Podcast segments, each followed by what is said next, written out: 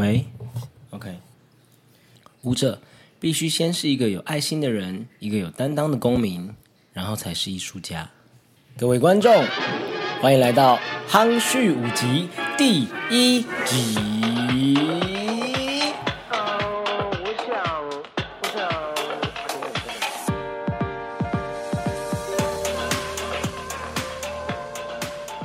诚如我在第零集的时候跟大家解释，这是一个想要剖析各位职业舞者生活形态、生活样貌的一个 podcast 频道。所以刚刚开头的第一句话呢，借用林老师讲的一句名言：每一位舞者都是一个有爱心的人，才会是一个艺术家。今天第一集，我们邀请的大来宾是温暖的扎根界精灵苏一平，掌声鼓励鼓励。Hello，Hello，一萍姐，嗨，徐生。我稍微跟大家介绍一下，依萍姐呢担任职业舞者的时间有有整整十九年的时间。二零一九年离开云门舞集，卸下职业舞者的身份，现在是云门舞蹈教室的教师，以及偏乡舞蹈讲座舞蹈蒲公英这个舞蹈蒲公英的示范舞者，是这样子。哦，那我这边也跟大家科普一下好了，武道蒲公英呢是一个偏乡教育舞蹈的推广计划，我们会到台湾的各个偏乡的小学，我们就进入，我们会带给他们一个半小时的一个舞蹈教育讲座，是这样。然后主要以一个讲者跟两位示范舞者来进行这样子的一个示范。那这个活动呢，主要就是我夯旭本人以及依萍姐来担任示范舞者。讲到这个，那我就我们来聊聊舞蹈蒲公英好了。就不知道依云姐，你觉得原本我们是服务，也不要服务，我们大部分表演的对象都是啊在剧场里，然后表演给等于我觉得就是跟艺术很有兴趣，或是跟艺术相关的这些观众。现在马上转变成你现在的对象啊，互动的对象跟表演的对象都是小孩子。这些过程中有没有什么想分享？我觉得跑这个舞蹈蒲公英其实是还蛮开心的一件事，因为事实上我在真正进入云门舞集之前，我本来就是先进入了云门舞集二。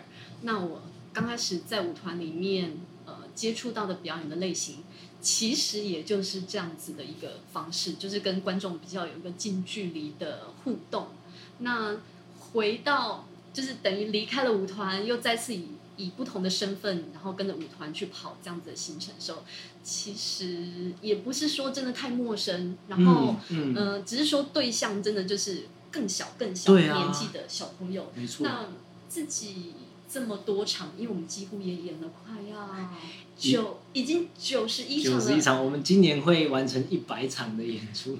好多哦，就对，不敢相信。而且我们刚好就是在疫情发生之后开才开始跑这样的才开始跑，行程，没错。然后疫情期间还可以演到九十一场，就是其实很幸运啊，然后也很幸福，可以，呃，我觉得第一可以了解台湾各个地方对舞蹈或者是对艺术的需求，他们对艺术的认知，然后也可以深入到每个偏乡。我觉得工作之余还可以去了解各个地方的风土民情，嗯也很酷。对啊因，为大部分其实都是原住民部落的小学居多，对对，所以我们遇到很多不同的原住民的族群，嗯，嗯，印象很深刻，特别像布农族，然后也哦，布农族太也自己，既定的印象就是想说原住民都能歌善舞，就是跳舞应该也很厉害，但完全没有想到就是布农族真的是很很含蓄啊，很含蓄。含蓄，他们很害羞的一群一个族群。但是其实蛮慢热的，就是慢热当慢热我们的，比如说我刚刚说一个半小时的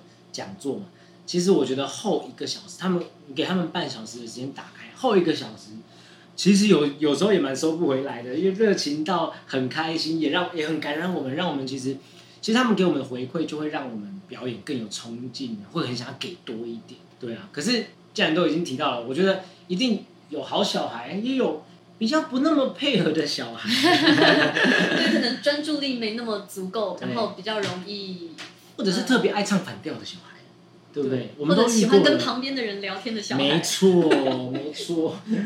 对，其实呃，就我们这样示范的，我觉得我们是身经百战，但是对小孩来说，有时候也会替他们有点小惋惜吧，就觉得其实这些东西是很想要分享给他们的，但是他们可能在那个当下，不一定他自己，也许是环境的因素，或者是他自己那个生活的环的区块，会让他没有办法对这件事情能够百分之百的投入，就会替他很可惜啊。嗯。对啊，不过这样子的小孩其实还算是少数，大部分的小孩其实都是很开心、很很投入的在参与，对，然后没错，给我们的那个当下的回馈其实是很很直接，就是他们的笑声、他们的欢呼声、他们的掌声，其实都是在我们表演当下给我们很当下会给回馈的小孩子，就是我我们会感受得到。徐老师有问题是不是？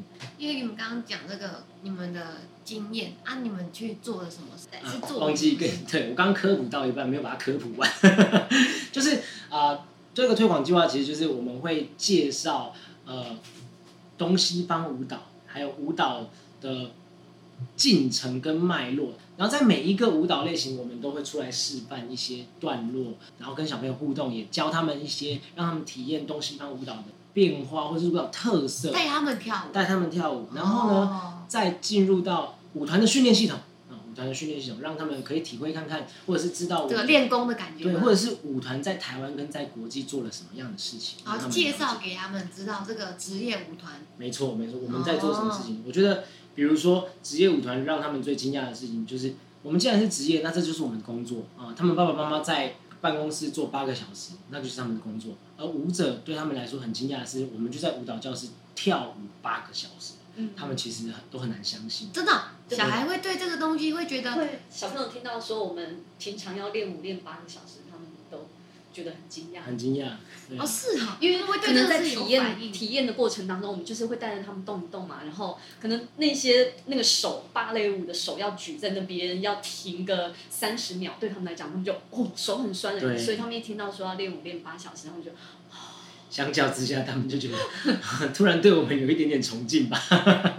哦是啊。哦，都国小生嘛，都是国小，都是国国小，而且都是极度偏乡的。所以其实讲回来，我觉得是一个都是一件很有意义的事情啊。而且特别小孩子给我们的回馈是一个动力跟成就的来源。这 是是一个人生经验。对啊，除了现在依萍姐有在跑这样子的偏乡教育推广，平常在干嘛？平常的生活是怎么除样的呢？了工作嘛，也是或者是除了卸下工作以后的回家对啊，卸。或者是说卸下职业舞者以后，那我们问一个直接一点的好了，一萍姐，你最近都在做什么？老实说，我觉得在疫情之后，发现自己变成一个大宅女。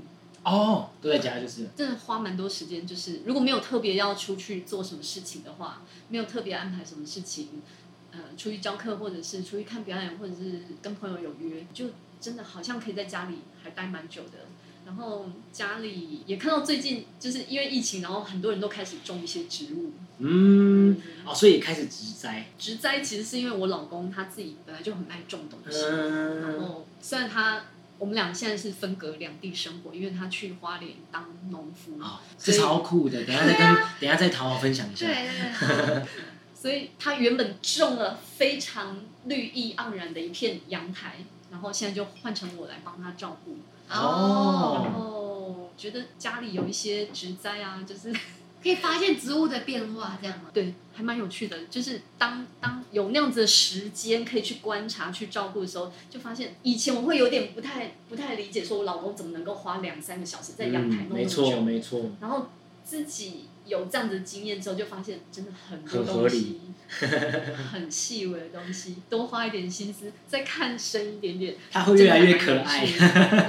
所以我在家里的那个小小的阳台的花园，其实发现了很多很精彩的东西。哦，会进入到另外一个世界。我觉得当下真的会，例如说，其实因为刚好在那个三级警戒期间，然后我家就是那个花园里面有蝴蝶来产卵，嗯，然后嗯。产卵之后，就是它开始变变毛毛虫，嗯然后变毛毛虫开始长大，长大之后又开始变成蛹，所以这整个过程啊，你就是见证，你就就是一直看着他参与。的很完整，因为都在家里。另类的小孩、哎，哎，另类观察家，对啊，然后那一段时间就很特别，就是呃每隔一段时间就会想要出去阳台看看，说那个虫现在爬到哪里去。然后因为它的保护色又很好，跟那个绿色的叶子对，没融，在一起，所以我每次都还要花一点时间说，到底 找一下 是这个吗？哪是那个吗？然后也帮他做了一点记录，所以在那个过程中，我觉得哇哦，真的哎、很酷哎！我说，所以你有见证到蛹，然后变成蝴蝶的那个破蛹而出的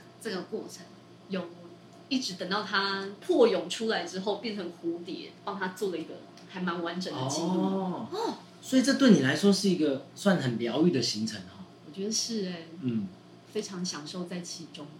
那那我就 也蛮新鲜的。那特别了，太特别，那我就要牵到一个我一直很想要问的问题里面，就是这是依萍姐最近的生活形态里面的疗愈行程。那以前在当职业舞者时，你经过八不管是八个小时的训练，或者是在舞团高压低压，就是 很有很饱受压力的舞者生活的状态里面，你回家怎么样释放压力、舒缓压力，或者是找一个出口去调整自己？有没有自己的一个特别的方式？我其实没有很特定的方式，我觉得当你问出这样的问题的时候，你觉得很我没有一个？很清楚的 picture 嗯说我到底是有什么样特定的方式去、去舒压，对啊，因为当舞者就是真的很累，身体很累的时候，其实回到家常常是不想动是。嗯嗯嗯，所以也许甚至是连连周末的时候，你可能都会想要多一点的时间睡久一点，好好休息。没就你错其实并不会想要特别再去做什么。嗯但是因为我有一个很爱户外活动的老公，是然后只要他有约我的行程，我还是会配合，带着满满的热情，跟着他一起去溪边溯即溪。使腿超级酸，对，腰超级酸，当然他也很体贴我啦，嗯因为就是。嗯毕竟出去玩，就是身上还是要背一些装备，对然后其实他也都会减轻我的负担，嗯尽量让我背的少一点。然后他明明很瘦，其实我老公很瘦，嗯然后他他自己都背着可能十几二十公十来斤，公斤，真的哦这么多？对对对，嗯，他背很重，就是所有有重量东西可能都背在他身上，我只背自己的 就是换洗的衣物，需要的东西，一点点食物，对对对。其实这样也很难想象。我的意思说，如果我站在依萍姐的角度来想象的话，就是因为你刚刚讲到，比如说朔溪行程，一到五的工作状态是长这样，然后六日还可以去溯溪，我真的是我就拒绝了啦。好累哦。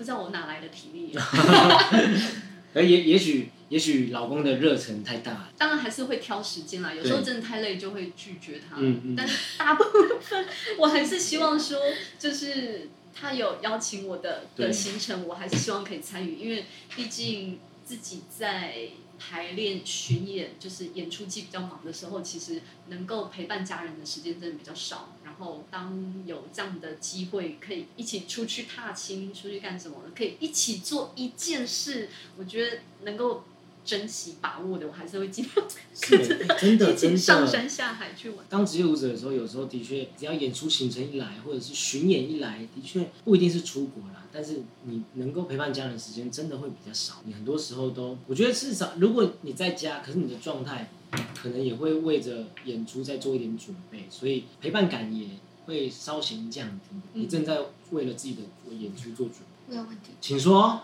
哦，没有，因为通常这么累了，动身体啊，休息时间一定都会想要大吃大喝啊。因为我想说，我想问是说，就是不会说哦，两个人约去餐厅吃个好吃的，然后回家看电视啊、看电影、休息，然后睡觉这样。会这个这个会有，哦而且他比我更懂得吃，哦，所以我真的，我是问了一个，哦，这是基本配备。而且嗯，因为他对吃比较挑剔，我反而是那个不太挑的人。嗯然后我老公，我老公对食物是比较讲究的，嗯哦，所以他自己下厨。对，打真字的，一米姐很幸福。厨艺比我好几百倍的人，就是从料理到选择材料，就是他其实都比我更懂。对，我是很就是幸福交给他，对，交给他。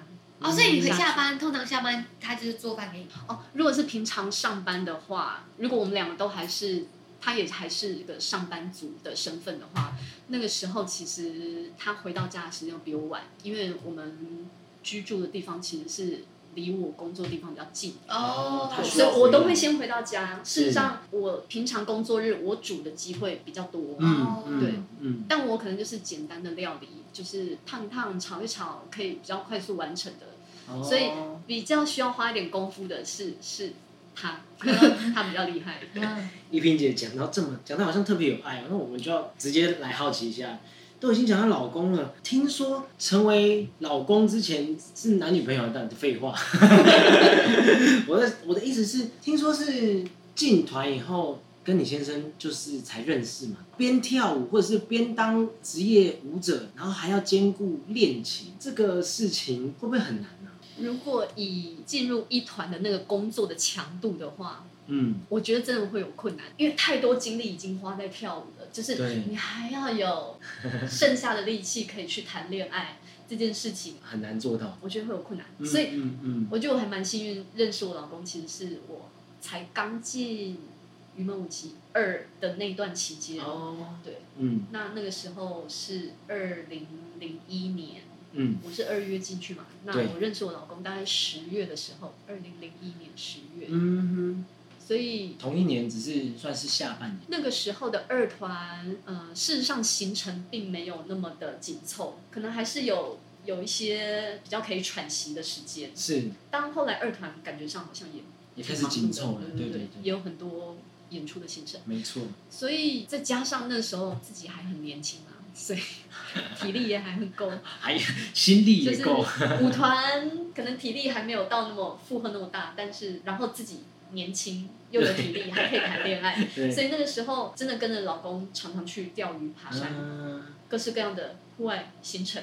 嗯，会不会跟转换角色有关系？就是当舞者，就是呃，你你知道怎么当舞者，然后你也也开始对于成为舞者的这个工作形态已经习惯了，所以会也蛮把握成为一个另一半，是有这样的感受吗？有吧？刚开始谈恋爱真的是在很很甜蜜的时候，好像体力这件事情其实是没有，好像没有任何的阻碍。今天工作多累没关系，晚上还要去约会，对对对，嗯，应该怎么讲？没关系，可以不害羞的讲。因为刚开始可能还在刚认识的阶段，嗯，然后也希望能够彼此的距离走得更近的时候，对，但是对彼此可能也还不是真的那么了解。然后因为他自己爬山，可能他有自己的步调，基本上他是算是走得快的人，是所以我印象很深刻。他第一次带我去露营，去溪边露营的时候，他走很快，我就在后面一直跟，一直跟，一直跟。第一次，嗯，会不会你以为你是舞者会走得很快，他跟不上，我觉得是结果他走得超快。啊，没有，他是真的就是走这么快，他的习惯。哦，了解。对对对，只是说他并没有去意识到说这个节奏对我来讲可能有点快嗯，对啊。当然还好，我都有跟上。还好我们你们没有手牵手吗？运动员那个时候好像还没耶。哦，你进度太快了，徐老师还没到那边去。哦，还只是暧昧吗哎？当朋友的阶段。就刚认识的阶段，哦，太快了，太快了，我想说，哎，太快了。怎么不是他手牵手这样这样带你走上去？我我以为啦，我以为，不好意哦，我们思。真的有点是，就嗯是嗯从认识到真的开始谈恋爱，到牵手，到更进一步进行的比较慢一听点。听听起来很纯啊，纯纯的爱。对，纯纯。其实大家都是用听的在听我们讲这些话。其实现在依萍姐有点冒泡，现在冒泡快快。脸红了。对啊，我觉得既然讲到，因为我觉得还是很想要让听众知道，就是一位职业舞者，刚刚我们讲了，他是一个艺术家也好，但其实他也是一个人。我们我们的生活样貌还是跟大家一样，有有要谈恋爱的，有要吃美食，有要享受生活的，有要一个人安安静静的，这是每个人不一样的地方。我觉得可以让大家知道的是，其实职业舞者呃最不一样的地方就是，其实工作的状态就是一直把自己的身体雕琢到一个很美丽、很职业的时候，我就会很好奇，就是我自己从学生变成职业是一个很清楚的分水岭，就是当我进到舞团以后，经过哥哥姐姐们或者是林老师的调教以后，我慢慢发现我怎么样该怎么样看重自己在舞台上的演出，或是看重自己的身体使用这件事情，进而从一位学生变成个职业。我想好奇一萍姐什么时候意识到自己在跳舞或者是在表演上面，我是一名职业的表演者。我觉得我的那个界限好像没有你那么清楚欸嗯嗯因为我刚开始在二团，觉得那个跳的风格类型，其实还是跟在学生时期算是接近的。是是，各个舞作，因为他们邀请比较多不同的编舞家，那有一些编舞家可能也是曾经在学校就已经认识遇过的老师，那哦所以那些作品也许不是真的那么陌生，嗯所以对于肢体上的运用算蛮自在的。嗯，对吧那真正进入到一团的时候，嗯，虽然说那个风格转变非常大，就是要接受的训练也不一样，是但好像也没有说很清楚的去分别说自己是不是已已经进入一个职业的这个角色。嗯嗯对我比较有一个循循序渐进的感觉吧，就是慢慢转变我。对于这个舞团，我先从二团进入，然后可能对一团也有一些接触，或者是他们偶尔工作的情况，因为毕竟排练场就在隔壁，没错。也还是会有一点点了解说，哦，隔壁在做什么。是是对，所以等到真正进入到一团的时候，虽然那个冲击还是蛮大的，对对对，变化太大。但是我觉得相较于你的从学生嗯，时期毕业后进入到舞团的的那个感受，可能又不一样。从学生变成职业，重新认知到表演不是，或者是艺术是怎么回事。也许以前的玩乐心比较重吧，当学生表演就是反正大家都看得很开心就好了，那我也很开心。可是接下来面对职业的时候，那个心态转变跟对于你自己的身体、跟表演、跟舞台要负责任，嗯我觉得那是一个很清楚的转变吧。对啊，因为刚好你前面就已经有很多前辈已经做到那样的程度啊。他们他们这个创团初始其实还在模型吧，还是在还在塑形。我觉得舞团的初期都还在塑形。姐姐在表演前会怎么预备自己啊？上台前暖身是最重要的，是就是暖身的过程当中，其实就是一直在准备好自己的身体。嗯，还有哪边觉得卡卡的，还没有拉开的，必须透过暖身去了解，说我待会上台的时候，身体在一个什么样的状态。嗯那当然，我觉得比较后期一个比较大的改变是自己有了信仰之后，就是哦对于剧场、进剧场的一种，神圣感。对、我嗯，觉得是是比较不一样的。哦，有了那个信仰心态跟看待事情的角度都已经好像有一种升华感。嗯，应该说，当然在舞团的训练里面，其实林老师也是有教我们要静坐，就是希望能够让自己可以安静下来。对，在还没有信仰之前，自己也有尝试过这样的方式。嗯，对啊，当然也觉得在那样的过程中是有帮助的。然后，但是好像有了信仰之后，其实某一些东西又更清楚，哦，然后也可以更快的去调整自己的状态。所以其实生活很融会贯通诶，就是其实你的生活有一些新的火花，跟生活状态有一些不一样的变化。其实你看待事情，甚至进入看待工作、看待职业，也就有一个很大的转变哦。是，那我觉得以前以前压力很大的时候，在上台前难免都会有，那那个压力很大的感觉，其实可能是来自于身体很多的疲劳的累积。哦，对，所以在暖身准备的时候，那个疲劳的感觉，自己有意识到的时候，会成为自己一个紧张的因素。嗯，哦，影响心理。对对对，没错。然后只是说后来才比较能够知道要怎么去调整，哦就是即便知道自己有这样的状态，但是我怎么样可以从这样的状态中去克服，去做到我能够做到最好的。其实因为我觉得暖心，暖心才能够让身体被控制，嗯然后让身体安静下来。嗯，没错，因为我觉得还还不太懂得怎么面对这个问题的时候，自己会有一点点紧张、害怕说，就已经感觉说自己今天身体状态不好，我今应该就是跳不好，就是会有一种有一种负面的情绪。对对，然后我觉得后来的调试是说，知道有这样的状态，那我就暖身的时候，我去尝试说，我在这样的状态，我可以怎么去调整我的动作，不要让自己感觉到哦已经做不到，还要为难自己，然后去找出一个 已经做不到还为难自己。所以暖心的目的是要让你更可以直接在表演前与这个身体好好共存，嗯，因为这个身体今天就是可能就是没有那么好，那你上台还是要去坚持做到你昨天做到你认为那一百分的动作，是是是，可是相较之下是不可能的、是你不可能做到昨天的那种状态。今天这场表演的半小时是一小时，甚至一小时前的准备，就是让这个你的心可以跟今天这个身体共存。对对对，所以上台前就是等于也是在重新再调整检视自己吧，接受当下，对对，没错没错，活在当下。我听起来这就是一种非常专业的表现啊，非常职业的表现。也许一萍姐的意思就是，她慢慢的累积自己的表演，然后让她在呃她的职业生涯或者她面对舞台表演。进入这样子的思维里面是经是慢慢累积跟慢慢变化。那既然职业这么久，而且也带着这样子的态度在职业舞舞台表演，那 既然是舞台表演，不可能一直都好像在台上都是很气质、很专业的那种状态，也不是说不可能啊，而是说我要还好奇啊，因为舞者在台上也是一个人啊，有没有发生过很好笑的事情啊？在台上，有一定有，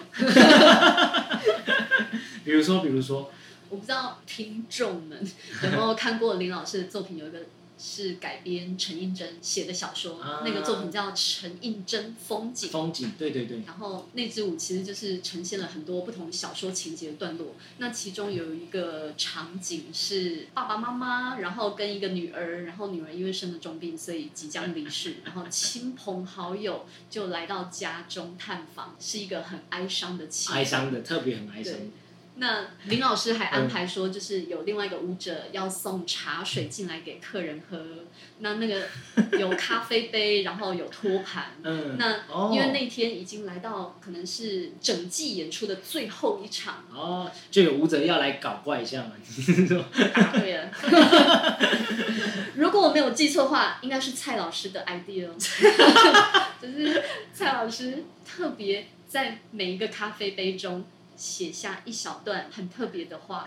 但我大概有印象的就是，可能在其中的咖啡杯就里面放一个纸条，写说恭喜中奖，再再来一 一杯，优惠券呐、然后那个咖啡滴到那个舞者已经在舞台上表演，到舞者手中，然后舞者要把那个咖啡杯举起来，你说他要要喝咖啡，然后是一个爱上骑士，结果又看到里面字条又很想笑的时候，真的是还蛮捉弄人的。他应该在台上会一直发抖吧？他会很想要笑，要笑不敢笑，李老师，OK 啦，林老师现在听到这样的故事应该不会生气。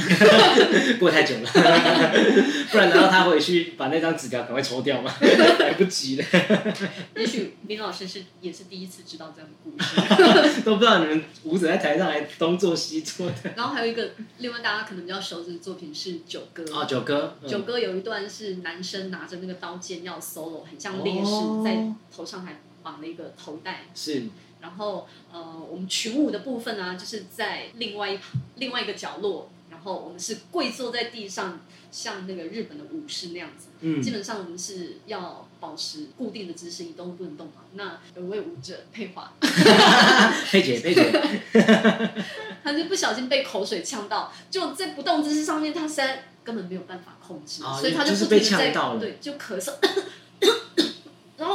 咳嗽当下，可是我们我们又要忍住，其实当下很想笑，就觉得 也太可怜了吧，对，就是明明就是没有办法控制的咳嗽，就他又一直要忍住，就就让我们更想笑。对，要忍不忍的话才会延续的比较久，他要一直把它咳掉比较干脆。终于到我们开始可以动的时候，我们就透过那个服装，因为那个服装刚好有一个很大的袖子可以把他脸遮住，然后我们就在遮住脸的时候就忍不住大家就笑一直笑一直笑，然后因为你也可以感觉到旁边的人在偷笑，所以你就更想笑哦。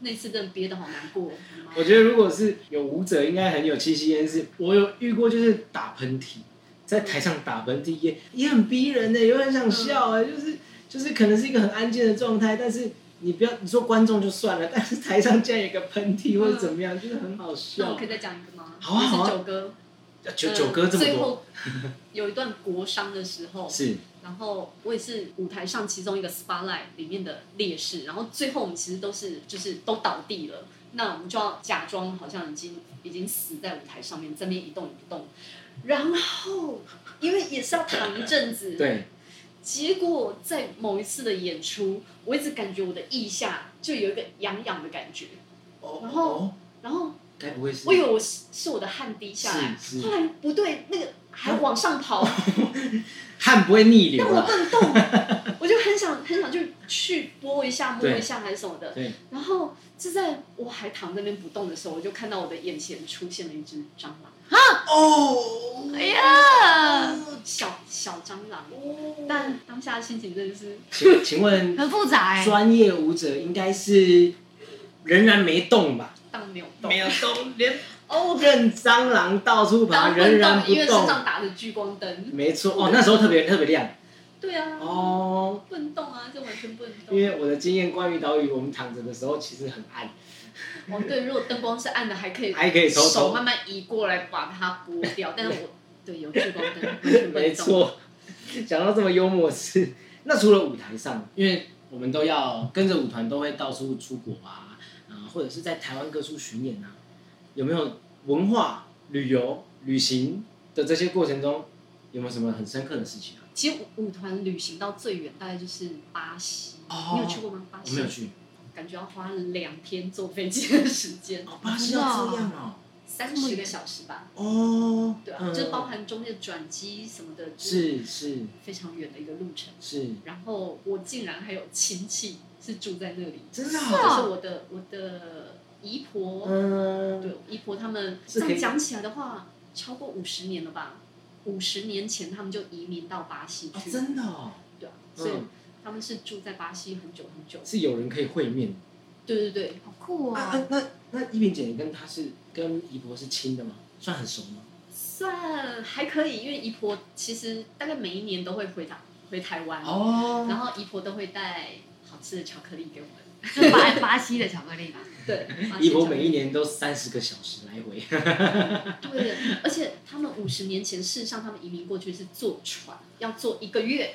哇！我下次来访问姨婆好了。当时的交通工具，讲到这个，就是我故事的重点。其实我姨婆已经已经去世了，而且是在我第一次跟团去巴西的时候，就遇到他当天去世。他是因为自然还是说生病这样吗？在我要去之前，其实他的身体状况就不是那么好，他、呃年纪住院住了一段时间，对，因为哦年纪也算大了。哦，因为年纪大，然后就自然的有一些生病这样。就一些慢性疾病，可能嗯糖尿病啊。然后他，所以我看到他的时候，其实人很瘦，很瘦，黑黑瘦瘦的，哦其实就看得出来就是不太健康的样嗯子。嗯嗯。那我要去之前就听说他其实住院住了一阵子，嗯然后他知道我要去，他还特别跟医生请假，说他可不可以出去看表演。他也没有来看表演，他就说我可不可以就是请假回家，嗯然后他想要跟我吃一顿饭这样子。嗯。那嗯，我等于是利用，因为刚好那我们也是巡演的最后一站，所以我就哦在巴西又多留了五天。我们大概有五个舞者，又多留了五天在巴西，是所以我就利用那段时间就去找了我姨婆。嗯那哦她那天中午就是还特地他下厨哦，虽然他身体已经有点虚弱，但是他还下厨，就是煮了一顿饭给我吃。就哦然后，因为他也不方便外出，他就请他女儿，等于是我要叫他姑姑，然后嗯，就请姑姑带我出去溜一溜，对，就是去走一走。结果大概傍晚的时候，大概六点左右，姑姑就接到电话，姨丈公打来说，呃，就是姨婆怎么躺在床上，就是看起来状况好像不太对，嗯嗯，对啊，就请姑姑赶快回家来看一下。是，然后当下就知道，其实他走了，这种啊，哦，那真的很深刻哎。就对。啊，难忘的故事。对啊我的第一趟的的。巴西的旅程，我也很开心吧，因为姨婆等于把最后的时间留给你。其实后来姑姑也是这样子告诉我，她说，因为姨婆自己生病，不然她每年都很希望可以回台湾，哦，但是身体状况不适合回去，因为旅长途旅行对长途对没错没错。太辛苦，所以她能够见到一个从台湾来的家人，嗯，也好像圆满了自己最后的心愿。哦，哇，那感谢云门刚好在那边有演出哎，讲讲这个故事会想哭，哎呀哎呀哎呀，太太太深刻了。对啊，好，不小心触触发了姐姐的情感。我们，换一个好了，我们换一个，换一个。我想要问一个可能会把眼泪收起来的故事。好哦，来哦，每一个人，我应该说每一个前云门舞者，我都会好奇一下，可以分享一下跟林老师工作的特色吗？直接把眼泪收起来。哭不出来，应该更想哭吧？没有。刚刚进团的菜鸟都会觉得很恐怖啊，跟林老师工作超恐怖的，对啊，压力超大。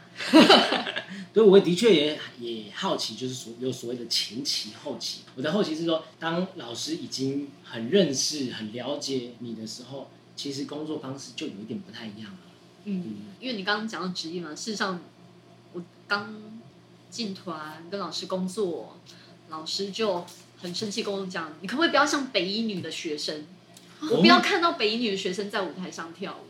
哦，为什么用这个形容？北音女的学生怎么了吗？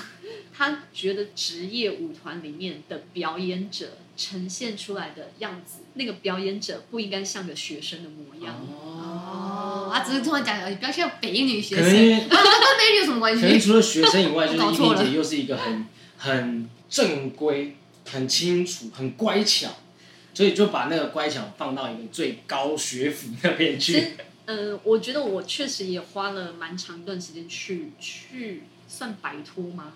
去克服这个形象，哦因为 OK，我在学校里面可能就是在大家的印象中，我真的就是一个认真的学生，嗯嗯嗯，对啊。然后进了舞团，其实好像这样子的形象也一直跟随了蛮久，所以然后嗯。以至于听到别人说我认真的时候，我开始，我我当会竟然会有一点反抗，觉得那已经不是一种称赞，对，而是一种反正是比较负面的的形容词。你本来就想摆脱这个形象，别人还这么说，当然就会觉得好像是对你有一种另外一种批判。认真是一定要认真的啦，对，只是说到底要怎么去让老师可以感觉到说呈现出一种表演者的样貌，而不是学生的样貌。应该花了不少年份在改变这件事情吧。进团至少需要三到五年吧。哦，我觉得大家进团的训练都不会，不只是改变，我觉得更多是提升，从学生变成职业啊，蛮蛮蛮直接的讲法。那跟林老师工作后期呢？后期有什么感觉？后期就要讲到离团前跟老师最后一起合作的秋水，哦，一九年，一九年的秋水。一九年对，一九年等于是交换作，还有宗龙的惩罚跟陶对。冶的啊，那一十二，那一次，三个作品，三个编舞家，是。嗯嗯。然嗯，后我们有五个资深的女女舞者跟跟老师做的秋水，没错，啊很美丽的一支作品。那个作品后来到大陆巡演了一个月，嗯，就是完全跟老师在一个 完全不同的状态下面相处。老师对我们超级松，哦，松到就是怎么说？怎么说？不太有什么 no。然后进剧场的时间，时间到了，我们就是暖身、上台表演，表演完也有可能说今天没有 notes，回家。啊？这啊？我我哈了三次，太舒服了。对，有一点那这个是事后嘛？那工作当工作的时候呢？老师跟你们在工作的时候，其实我们都很快速解决。说实在，在三个作品都要用舞台的状态下，嗯，有一点要跟时间赛跑。哦，就是可能秋水用完台，然后接下来换惩罚要用台，然后再换嗯十二要用台，是所以时间必须抓得很很紧。嗯所以通常我们秋水用台的时间是最少，嗯，就是确认好灯光，然后嗯位置，对，就是没有什么大问题，老师就很放心的帮我们放牛吃草了。这中间他知道每个 姐姐们，姐姐们因为阿很厉姨们害啊，姐姐们太专业了，那到底还有什么要管的？所以就会把多一点时间留给另外两个作哦品来用台。排练教室也是，你说如果这个剧场它就只有一个排练室，或是顶多两个，嗯，那你就得得把空间让出来给另外两个作品使用。对，所以秋水舞者等于是真的是在林老师完全的信任下，我们自己去做好自己该有的准备。我觉得也，呃当然一方面林老师那时候已经差不多要退休了，但另外一个面向是这些姐姐们对自己的要求已经历久不衰的把自己的标准拉得很高了，所以我觉得林老师对他们放心是肯定的，我觉得是肯定的，你们绝对会要求自己，他根本不用担心你们在台上的表现或者事前的准备，你们都会准备的超过一百分。所以那 那个大概是呃前所未有的一趟很悠闲的 tour，比较没有压力啊。说对实在，对对啊，了解。应该说压力值没有像以前那么大嗯，对啊嗯。嗯，我们刚刚讲到压力完回家，一萍姐会看看植物，会疗愈。还有什么就是跟舞蹈差很多的，或者是跟舞蹈根本没关联的休闲活动吗？平常私底下在家里，哎，舞蹈可都做什么事一个问题，就是如果不是跳舞的话，你觉得你会对其他什么领域有兴趣？假设如果人生重来一遍的话，对，当初你列出这个问题给我的时候，对我来讲，我不知道为什么，就是这题我是最答不出来的哦，的。真的吗？对啊，觉得一生就是以舞蹈为伍，对，我也在思考为什么。就是如果说今天不跳舞了，那我会做什么？结果你知道我在我的笔记上面写了什么？怎怎么样？你的你的大纲是我我写下了关键字，就是一个是卖面，哦一哦个是种田，哦，所以遇到现在老公 就好像是跟着生活中发生的事情的某一部分，那个阶段发生什么，然后我可能就觉得说啊，如果不跳舞，那可能就是去做个，嗯，所以会讲卖面，是因为我妈以前是卖面的，哦，其实就有点耳濡目染了。就是一直以来就是真的好像就是把跳舞当生活，又当休闲，又当兴趣，又当 各式 Oh my god！满满的生活。实在无趣哦。也不会啊，我觉得每一个职业舞者其实都在，我觉得特别都是在舞蹈里面找到黄金屋、颜如玉，哦，找到每一个每一个阶段舞蹈给你的生活样貌，好像都不太一样，都不太一样。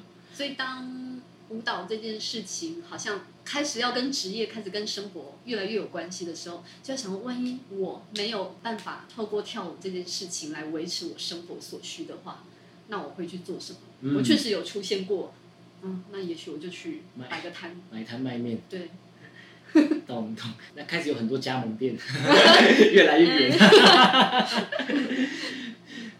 那现在已经转变成一位以分享为主的一个分享者。那不管是舞蹈蒲公英还是舞蹈老师的身份，面对这样子这么多的新一代舞蹈人，或者是对舞蹈艺术有兴趣的人，在分享上，我觉得今天讲这么多，不管是职业不职业的，有没有什么在就从你职业变成分享者的这样一个大转变以后，有什么事情想要分享给你们的听众？其实我因为之前去参加过旭辉老师邀请的那个金门慢慢金门原乡文化生活营，那那个活动当中，其实他因为邀请了我们几个资深的前舞者们一起去演出，是然后其实，在那个演出的过程当中，我有体会到，因为他还邀请了音乐家，嗯。有一个大提琴家，一个小提琴家，然后我不知道为什么那次出现一个感觉是，就是舞者还蛮随性、蛮自由的，因为我们只要带着我们的身体去就好了。哦。就是那个音乐家可能还必须带着他的乐器，对，卖面的话还要带碗，对，还要带 篓啊，然后我们好像也不需要准备那么多东西，对就是身上有的就已经在身上了。嗯嗯，对啊，当下就觉得哇，当一个跳舞的表演者是可以这么单纯，嗯。然嗯，后这么的自在，对自在，嗯，哦，所以那是当下出现的一个小小的感觉啦。也许回望之前当职业舞者的生活，还是会有满满的幸福感吧。都有啊。不要不要把那个高压的感觉拿回来。太好了，我希望当幸幸福幸福还是居多啦，因为自己是真的很爱跳。哦，太好了！今天非常非常谢谢一萍姐在我们中间。我觉得不管是分享职业，或者是分享生活，亦或是分享她现在成为一个分享者的心态，都很有趣。徐老师有什么话想说？你这样听下来，我会觉得也是一样，就是看见跟听见一个可以专注做一件事情，然后这样的人生经验，就是相较之下，我会觉得我现在在这个二十快要三十的阶段，我真的也常常会思考说，我要怎么样做我想要做的事情，然后做一辈子。我觉得我最后想要再分享，其实不管做不管是舞蹈也好，或者是大家各自有不同的专场也好，大概都是回到一个分享的本质吧。其实像我们现在做的舞蹈蒲公英，我觉得也是透过跟小朋友分享，嗯，得到了很很很多的快乐。没错然后过去在舞台上其实是透过表演，就是其实也是在跟观众们分享。对啊，那我觉得达到这个分享的本质，其实不管是做任何的事情，其实就是嗯好像是哎、就像我们现在录 podcast，就是很想跟大家分享 对真啊，的很更多想把不同的样貌，也很想是在一个剖析跟告诉大家舞者的秘辛到底是什么。我只能说，我只能说，还好一萍姐没有去卖面，不然舞蹈界真的痛失一个人才。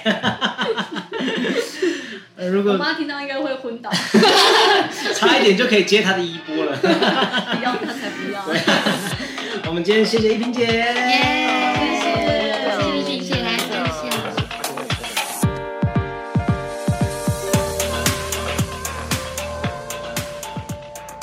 感谢各位的收听。如果还有什么好奇的、想问的，或者是想听听哪位职业舞者的精彩故事，欢迎在 Podcast 底下留言，同时追踪我的 IG，关注每周更新的舞者秘辛资讯，不漏接。啊啊！IG 还有我两只猫的生活秘辛呢、啊。唐旭舞集，我们下周见。